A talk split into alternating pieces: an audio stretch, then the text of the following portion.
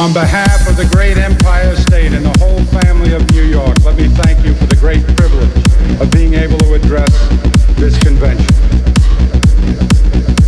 Please allow me to skip the stories and the poetry and the temptation to deal in nice but vague rhetoric. Let me instead use this valuable opportunity to deal immediately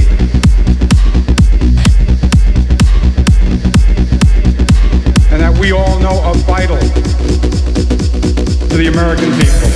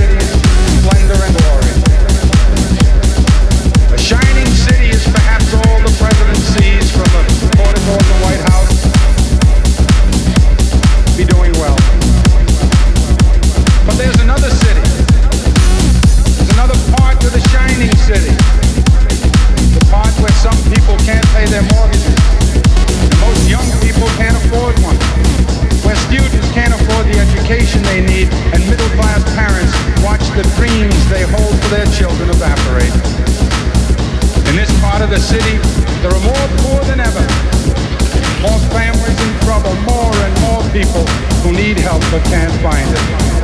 Even worse, there are elderly people who tremble in the basements of the houses there. And there are people who sleep in the city streets.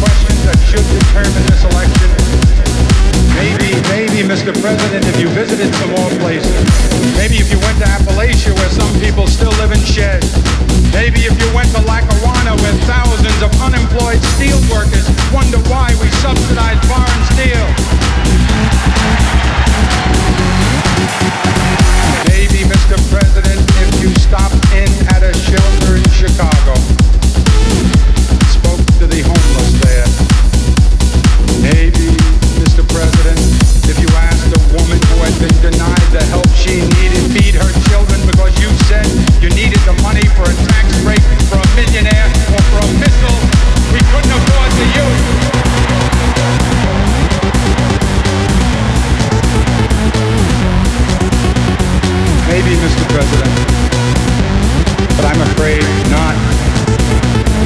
Because the truth is, ladies and gentlemen, that this is how we were warned it would be. The President told us from the very beginning